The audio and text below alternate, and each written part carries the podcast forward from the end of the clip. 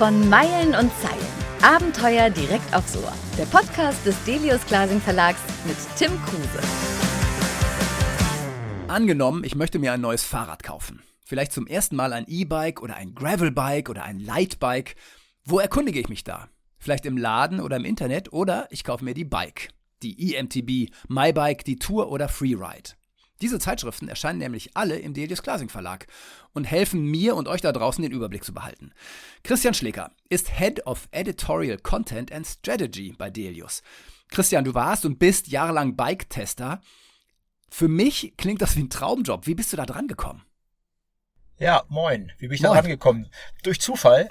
Ähm, ich bin tatsächlich, also ich bin eigentlich so ein Ur-Fun-Sportler und mhm. äh, früher viel BMX-Rad gefahren, kann also solche Tricks und so ein Zeug und bin dann im Wald über den Dimitri Lehner gestolpert. Das ist der Chefredakteur der Freeride und mhm. buchstäblich bin ihm vor die Füße gesprungen. Ich bin nämlich irgendwo äh, mit dem Mountainbike äh, so eine Kante runtergesprungen und bin da bei dem gelandet und der meinte, hey, wow, äh, du kannst ja toll Rad fahren. Und äh, da sind wir ins Gespräch gekommen. Und äh, weil ich zu der Zeit ähm, gerade in Elternzeit war und äh, zu Hause war und auf meine Kinder aufgepasst habe, mhm. hatte ich viel Zeit zum Radfahren. Und dann kam das so zusammen, dass äh, ich meinte, oh ja, finde ich ja spannend, weil ich bin eigentlich, komme ich vom Fernsehen, ich bin Journalist und schreibe auch gerne dann die Texte für meine Beiträge oder habe sie geschrieben. Mhm. Und dann kam das so zusammen, dass wir gesagt haben, ah, vielleicht könnte ich ja mal, äh, weil gut fahren können ist schon mal eine Grundvoraussetzung, um einschätzen zu können, wie ein Fahrrad fährt. Mhm. Mhm. Aber das war damals alles so im Entstehen. Das ist so 19 Jahre her. Und dann hat sich das so ein bisschen spontan entwickelt. So meine journalistischer Hintergrund, die Fahrfähigkeiten, die ich hatte und der Kontakt zu Dimi. Und dann bin ich so über die Freeride eigentlich erstmal Freeride-Tester geworden. Ja, also eher so Gravity-Bereich, rumspringen, so ein Zeug. Und äh, ja, dabei bin ich geblieben. Mhm. Also du sagst, es ist fast 20 Jahre her und damals waren Fahrräder ja noch völlig anders. Ja, da gab es ja gerade erst mal seit, keine Ahnung, zehn Jahren überhaupt Mountainbikes. Man kann sich gar nicht mehr vorstellen, dass es mal eine Zeit ohne Mountainbikes gab. Dann kamen die Gravelbikes, dann irgendwann eben auch die E-Bikes. Wie hast du diese ganze Veränderung erlebt? Wie war das für dich?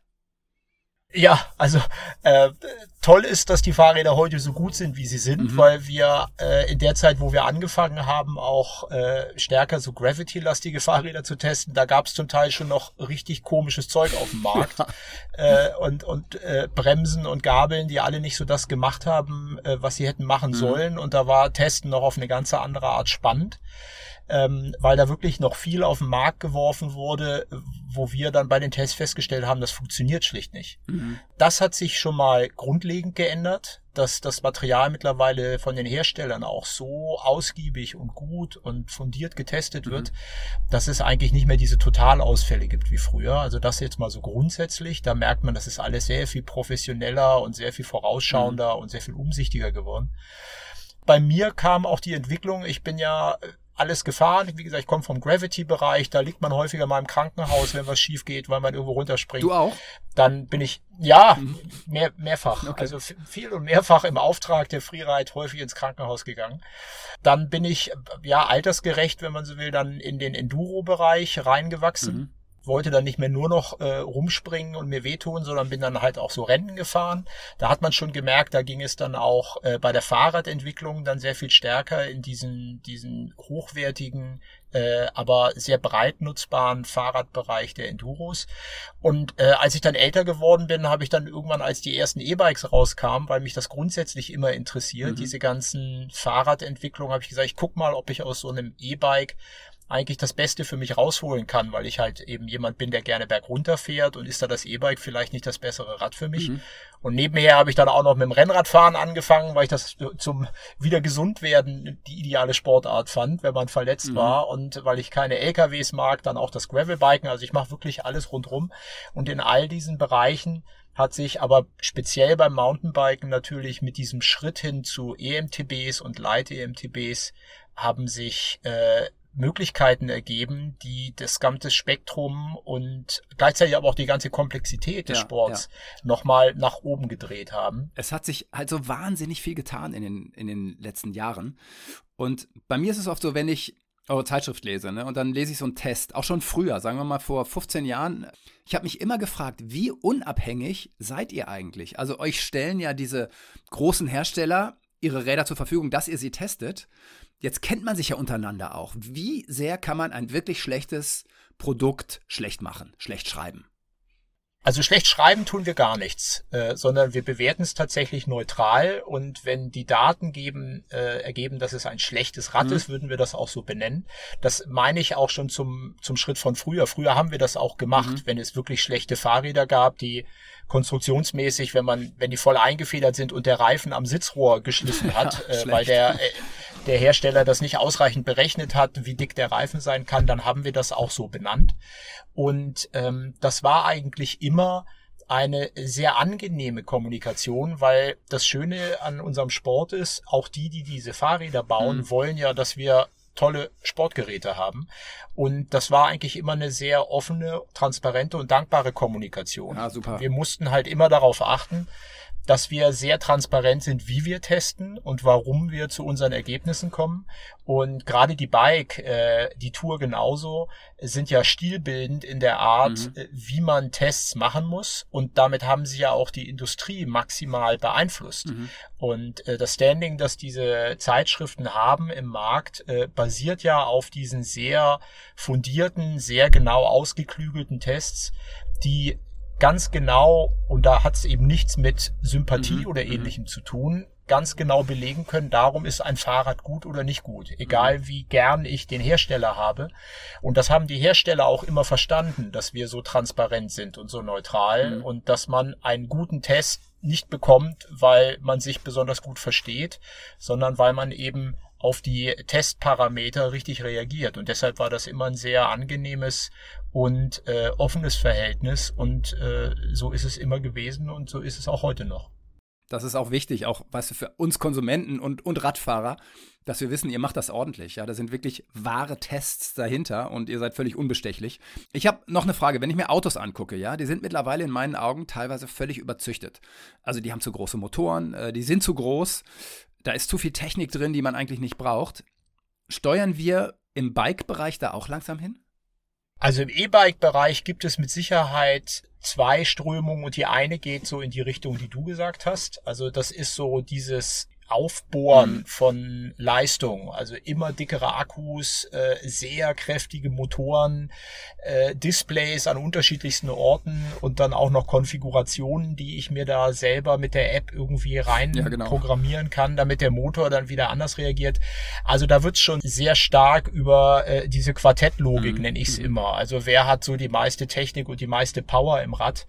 Das ist mit Sicherheit eine Entwicklung, die äh, für Kunden dann auch immer schwieriger wird. Also was brauche ich eigentlich? Genau. Äh, man hat ja das Gefühl, das E-Bike vor zwei Jahren, das war zu schwach, hat einen zu kleinen Akku und ist deshalb eigentlich nicht mehr fahrbar. Das ist natürlich nicht so. Ja. Da ist aber gleichzeitig auch so ein bisschen, ja, man kauft sich natürlich mit einem großen Akku, mit einem kräftigen Motor schon enorm viel Fahrspaß bergauf. Ich verstehe das auch es gibt ja diese Gegenentwicklung dieser Minimal mhm. Assist Bikes, die so in eine andere Richtung gehen. Das ist, wenn man dann so will, aber auch gleich das andere Extrem. Mhm. Also es äh, gibt eigentlich nur das ganz Extrem immer mehr Power oder das andere Extrem so wenig Power wie möglich. Ähm, da muss man mal gucken, ob sich vielleicht irgendwann so eine so eine Mittelklasse entwickelt, äh, die dann wieder äh, für den normalen E-Biker, der mhm. jetzt nicht mit im Extrem-Turbo-Modus irgendwo hochrasen will, aber auch nicht mehr, äh, sag ich mal, so viel Eigenleistung einbringen kann oder will. Also da das Mittelbike, das muss ich noch so ein bisschen finden. Im Moment geht es schon in die Richtung sehr kompliziert mhm, oder zumindest mhm. sehr leistungsfähig. Die Apps, die wir so von den Herstellern sehen, sind mittlerweile aber immer häufiger super simpel zu nutzen. Mhm. Das geht also wirklich in so eine Apple-Logik rein. Das verstehe ich sofort, wie ich da meinen Motor auf mich abstimmen kann. Man kann aber sehr viel abstimmen. Mhm. Und wenn man sich damit beschäftigen will, was alles möglich ist, dann äh, braucht man schon eine Zeit. Viele von den Rädern lassen sich aber eben auch so aus dem Stand, wie sie vom Hersteller vorkonfiguriert sind, super nutzen. Mhm. Äh, ich glaube schon, dass, äh, dass es nicht dahin gehen wird, dass es immer komplizierter wird, aber es wird auf jeden Fall immer mehr Optionen geben. Das ist einfach ja. überall so im Markt ist vielleicht ein bisschen vergleichbar mit so einem Smartphone, ja, oder einem, sagen wir es direkt, äh, einem iPhone. Also ich kann das iPhone 15 mir kaufen und nutzen, das ist auch toll, das hat viele Funktionen. Aber für mich als Durchschnittsuser reicht auch das iPhone 9 oder 10 oder 11. Ja, vielleicht ist es mit Mountainbikes oder mit E-Bikes generell auch ein bisschen so. Ganz klar. Es ist auch echt wichtig für sich selbst zu definieren, was will ich denn mit dem Rad mhm. machen? Fahre ich irgendwie zwei Wochen im Jahr wirklich in die hochalpinen Berge und ansonsten bin ich im Mittelgebirge unterwegs. Da ist dann das Super Power MTB mit Riesenakku eben auch nicht der cleverste Kauf. Das ist genau. wie bei E-Autos, wo alle denken, sie brauchen 1000 Kilometer Reichweite, obwohl sie das einmal eine Woche im Urlaub brauchen. Ähm, und ansonsten fahren sie am Tag 50 Kilometer. Also wenn man sich da mhm. selber stärker klar machen kann, wer bin ich eigentlich und was will ich beim Radfahren, dann kann man sich auch leichter orientieren, weil äh, die Segmente, die in den E-Bikes mittlerweile zu haben sind, schon sehr gut ausdifferenziert sind mhm. für Mittelgebirge, eher ein bisschen sportlicher, eher nur Hochgebirge, ewig lange Touren. Da kann man sich schon das richtige Rad auch raussuchen. Mhm. Aber man ja. braucht eben nicht immer den größten Akku und den kräftigsten Motor. Nee, genau. Erinnerst du dich an dein erstes E-Bike? Also ich weiß, bei mir war es so, ich habe, ähm, ich wohne in Kiel und hier ist der Feind nicht der Berg, sondern der Wind. Und habe immer gedacht, nee, ich brauche das eigentlich nicht. Also ich finde es spannend und interessant, aber ich brauche es nicht.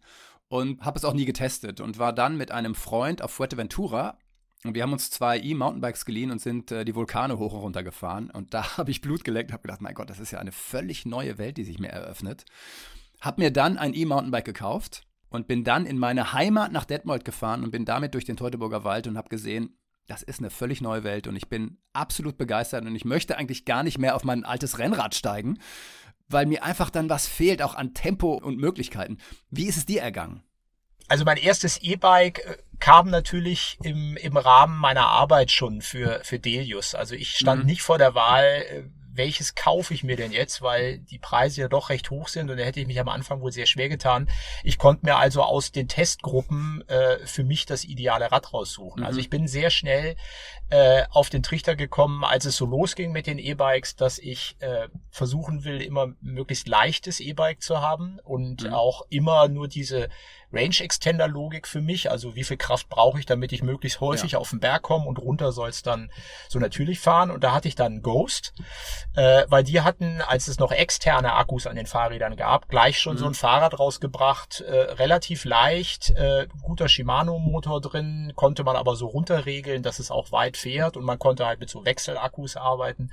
Das war so mein erstes Rad, äh, wo ich gemerkt habe, wow, das erweitert mir meine Form des Radfahrens, aber mhm. so eine ähnliche Initialzündung wie du hattest, war bei mir eher diese Light äh, EMTB-Logik. Da war ich mhm. nämlich 2020, haben mich die Kollegen dankbarerweise nach Südafrika geschickt äh, auf ein Pressecamp von äh, von dem amerikanischen Hersteller Specialized ja. und die brachten ähm, so das erste wirklich komplett durchdachte Minimal Assist E-Fully raus, so ein Trailbike. Mhm. Und da habe ich drauf gesessen und habe festgestellt, wow, damit hat sich tatsächlich für mich persönlich, bei dem wie ich fahre, das klassische Mountainbike eigentlich in 80 Prozent der Fälle erledigt. Mhm, mhm, und äh, so ist es dann auch gekommen. Also ich fahre im Bikepark, fahre ich klar noch irgendwie ohne Motor, weil da macht es wirklich keinen Sinn.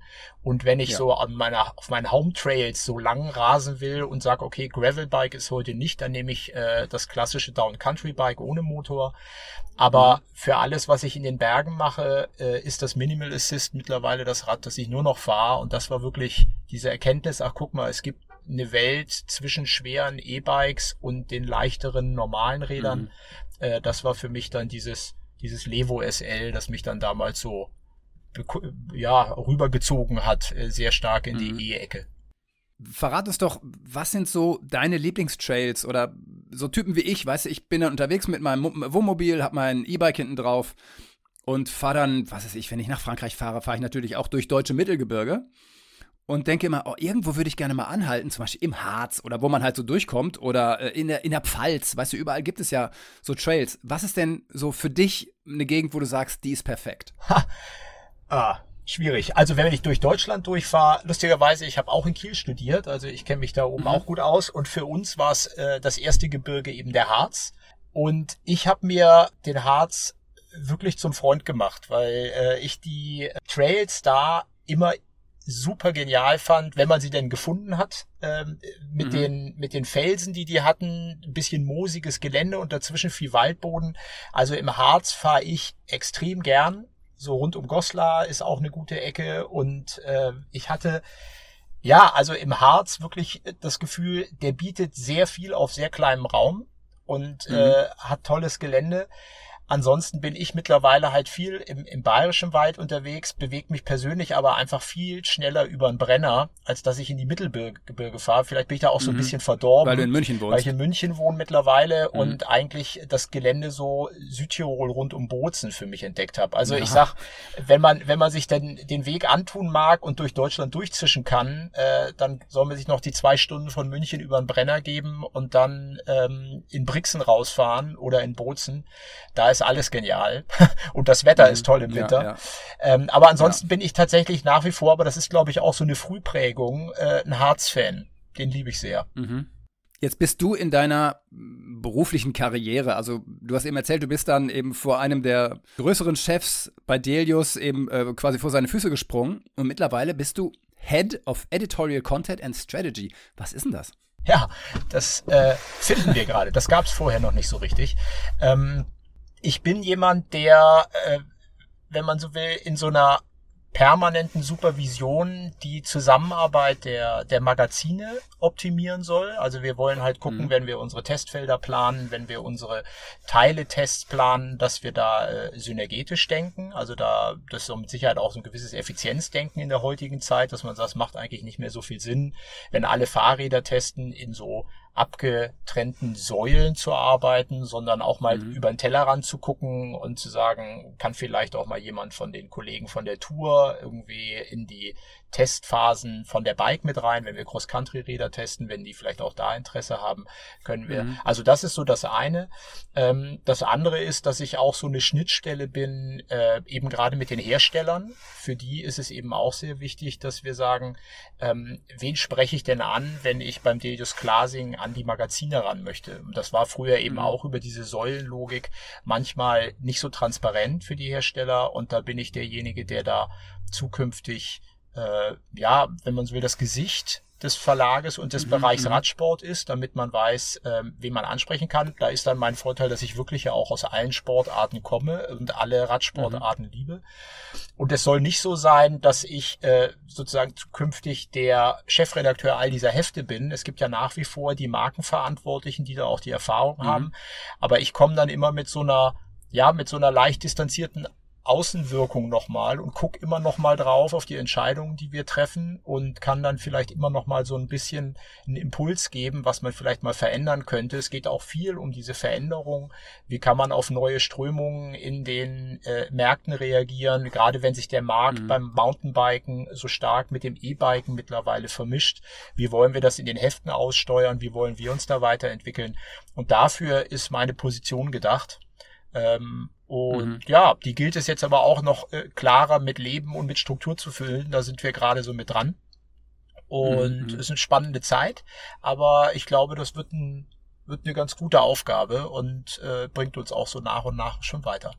Inwieweit kannst du denn schon so ein bisschen aus dem Nähkästchen plaudern, was zum Beispiel Strategie anbetrifft? Also habt ihr neue Ideen für neue Zeitschriften oder wollt ihr zwei Zeitschriften vielleicht zusammenfassen oder was passiert da? Für uns draußen, die das lesen, wir wollen ja auch wissen, was, was kommt neu auf den Markt oder was kommt weg oder was wird vereint und so neue Magazine oder Magazine zusammenlegen, das gibt es im Moment nicht in der Pipeline. Es ist vielmehr wichtig, wie man das, was es an neuen Entwicklungen am Markt gibt, eben das E-Thema, das mhm. Gravel-Thema, wie wir das gut aussteuern. Also wie wir da klar machen auch, äh, wie viel E-Bike gibt es auch in Bike ähm, weil die Biker im Moment und die EMTB ganz klar getrennte Hefte sind. Die haben wir ja deshalb, weil wir gesagt haben, wir bedienen den ja. einen Markt der E-Bike-Kunden und den anderen der nicht äh, E-Bike-Kunden.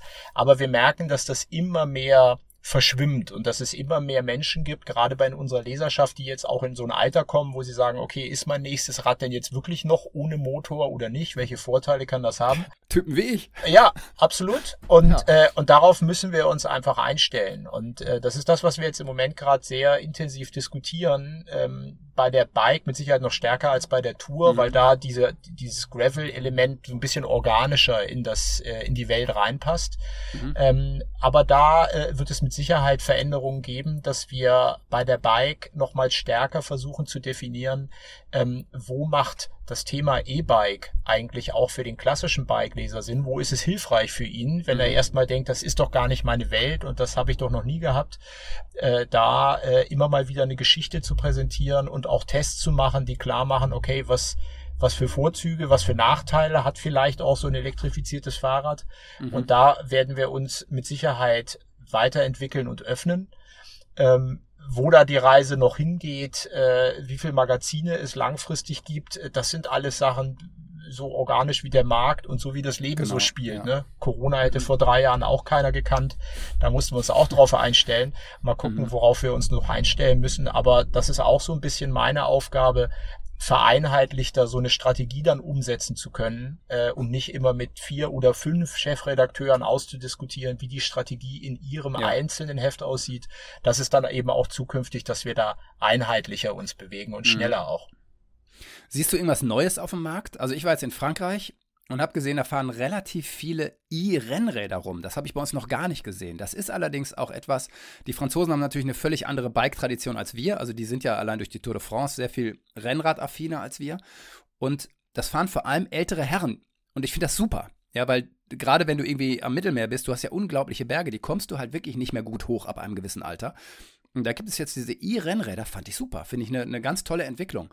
Siehst du sonst noch was auf dem Markt? Ja, also E-Gravel-Bikes finde ich fast noch logischer als, mhm, als E-Rennräder, ja, ja. weil da kommt der Anstieg äh, kürzer und steiler ums Eck und da wird man in einem hohen Alter mit Sicherheit noch häufiger Probleme haben. Die gibt es natürlich jetzt auch schon seit ein paar Jahren. Die sind ja zusammen mit diesen Minimal Assists auf den, auf den Markt gekommen. Mhm. Das ist noch relativ klein. Also die, die Entwicklung bei E geht vermutlich, da finde ich sehr spannend, wie das mit diesem automatischen Schalten ja. weitergeht, weil das ist mit Sicherheit, da haben wir jetzt auch schon noch mal ein, zwei Ideen von großen Herstellern gesehen, wo ich jetzt auch noch nicht sagen kann, wo er kommt, weil das äh, zum Teil noch ähm, noch nicht veröffentlicht ist. Ähm, das wird mit Sicherheit ein sehr großes Thema. Also weil du ja vorhin mal mhm. fragtest, wie kompliziert wären unsere Räder, ähm, da habe ich so das Gefühl, da kommt eine eine Automatisierung oder eine äh, ja eine Automatikschaltung, die das Ganze sehr viel einfacher macht. Da mhm. habe ich das Gefühl, das wird nochmal sehr, sehr spannend. Und das Thema elektronische Federung, auch in Kombination mit allem, also dieses gesamtintelligente mhm. Fahrrad, das wird in den nächsten äh, ein, zwei Jahren, glaube ich, nochmal ein gewaltiger Entwicklungsschub sein dass die, die E-Rennräder eine große Nummer werden, da muss man wirklich mal abwarten. Also ich glaube, da gibt's eben, wie du richtig sagst, eine ganz andere kulturelle Geschichte und auch was das mhm. langfristige beim Sport bleiben äh, angeht, mhm. vielleicht auch eine andere Kultur. Da ist ja. äh, der 85-jährige Franzose, der einfach nicht von seinem Berg lassen kann, mit Sicherheit ja, genau. häufiger vertreten als bei uns. Als der ähm, golfende Deutsche. Vielleicht der golfende Deutsche und die Rennradfahrer, die wir als Leserschaft haben, da muss man sagen, die sind auch mit 70 noch so knackfit. Mhm. Äh, die fahren in diesen Gruppen schon noch mit. Äh, insofern bin ich da mal gespannt, wo es, das wird mit Sicherheit äh, ein kleineres Segment bleiben im, im Rennradsport immer. Das hat auch was mit der Durchschnittsgeschwindigkeit zu tun, ja. als es beim Mountainbiken oder beim Graveln sein kann. Mhm. Weil die E-Bikes ja nur doch, wenn sie bei 25 abgeregelt sind, ausschließlich am Berg helfen können und in der Ebene eben jedes Gramm zählt. Genau, wobei ich mir sehr sicher bin, dass das Chippen der E-Bikes, vor allem der E-Mountainbikes, überhand nehmen wird und kaum noch jemand mit 25 fahren wird. Ah, also da äh, kann ich sagen, die Software, das war vor zwei, drei Jahren ein echtes Problem, weil es sehr leicht war, mhm. die Dinger zu knacken. Und äh, da die EU-Regeln aber so streng sind, sind die Hersteller da extrem hinterher, das äh, technisch so abzusichern, dass das nicht mehr so leicht ist. Ah, okay. Also da erkennen die Sensoren sehr genau, dass da manipuliert wurde. Also Bosch ist da zum Beispiel ein Hersteller, ähm, der reagiert da in einer in kürzester Zeit mit der Software drauf und dann schaltet sich das System komplett genau. ab. Mhm. Und äh, dann muss ich zum Hersteller und muss das freischalten lassen, muss ich mich sozusagen outen und muss sagen, übrigens, ich war illegal, äh, sonst, äh, sonst schaltet sich mein 5000 oder noch teureres E-Bike nämlich für mhm. immer ab. Insofern äh, glaube ich, dass das Thema Tuning keins ist. Also was mit Sicherheit mal passiert ist, dass diese S-Pedelecs ohne Nummernschilder auf dem Fahrradweg gefahren werden und mhm. das ist tatsächlich ein Problem. Aber ähm, die grundsätzliche, ich fahre mit dem getunten Rad rum, das ist ungefähr so, wie ich fahre mit einem äh, getunten, nicht zugelassenen Motorrad rum. Ja, ja. Das wird selten bleiben. Wobei ich sagen muss, ich finde 25 echt zu langsam und das ist jetzt natürlich ein politisches Thema, was wir beide nicht lösen werden, aber ich fände zum Beispiel 30 echt in Ordnung, in der Stadt auch und dass man dann sagt, nee, lass uns doch öffnen. Ich meine, wir haben kein Speedlimit auf der Autobahn in Deutschland und Fahrräder dürfen nur 25 fahren, dass man zum Beispiel sagt, okay, in der Stadt 25, aber außerhalb, wenn ihr auf Radwegen seid, fahrt so schnell wie ihr könnt und wollt. Fände ich zum Beispiel eine, eine faire Lösung, damit wir nicht in so einem ja, in so, so einem äh, Schneckenmodus äh, auf gerader Strecke fahren müssen. Ist interessant. Also ich habe auch, äh, als ich da in Südafrika mal ein Fahrrad testen durfte, die waren dann auch auf 32 mhm. äh, beschränkt, so wie man in Amerika damit fahren darf. Das fühlt sich lustigerweise tatsächlich viel, viel schneller ja, an als ja. die 5 kmh, äh, die man da insgesamt äh, mehr fährt. Ja, also wie gesagt, wir können das beide nicht lösen. Das hat immer zwei Seiten, wie alles auf der Welt. Äh, durchs E-Biken kommen sehr viele Menschen zum Fahrradfahren, die früher nicht Fahrrad gefahren sind. Und ähm, man weiß jetzt schon, dass gerade im Straßenverkehr und äh, so im Trekking-Bereich die Zahl der Verletzungen durch E-Bikes durchaus steigt. Auf jeden Fall. Weil die Menschen plötzlich 25 fahren, wo sie früher vielleicht 15 gefahren wären. Und da ist die Reaktion und auch die Fähigkeit, gut zu bremsen, häufig gar nicht so ausgeprägt. Insofern mhm. würde ich mhm. sagen, ja, ich persönlich würde auch sagen, 30 mindestens, warum nicht 35, mhm. komme ich auch gut mit klar. Aber wenn ich dann manchmal Menschen sehe, die sich so ein E-Bike kaufen und vom ersten Anschub schon total überrascht sind, äh, da könnte es im Straßenverkehr durchaus dann auch noch mal mehr Probleme geben. Äh, ob das mit 5 kmh mehr dann so exorbitant mehr wird, als es jetzt schon ist, wüsste ich gar nicht. Mhm. Aber ja, vom, vom Bauchgefühl, wenn man den Unterschied merkt, fühlt sich 30 cooler an als 25, aber man kommt ja auch mit 25 gut an. Auf jeden Fall. Wir müssen auch alle wieder lernen, ein bisschen zu entschleunigen. Das ist auch immer wichtig. Für mich ist das so ein bisschen so wie damals, als die Carving-Ski aufkamen. Ja, wo plötzlich jeder irgendwie gut Skifahren konnte und viel mehr Gas gegeben hat und es einfach furchtbare Unfälle gab und gibt. Und ähnliches könnte natürlich mit den E-Bikes passieren, wenn man sie öffnet. Genau, die haben sich alle die Kreuzbänder rausgehauen genau. damals mit. Ja, den, mindestens. Äh, ja. ja. Christian, vielen Dank. Ich bin gespannt, wie es mit euren Magazinen weitergeht und dir viel Erfolg äh, in der Strategie des Unternehmens. Was für eine spannende Aufgabe. Vielen herzlichen Dank. Hat mir Spaß gemacht. Das war von Meilen und Zeilen. Alle zwei Wochen neu, immer freitags. Wenn es euch gefallen hat, abonniert uns, liked uns, empfehlt uns. Oder schreibt uns an podcast.delius-glasing.de. Nur bei uns gibt's echte Abenteuer direkt ins Ohr.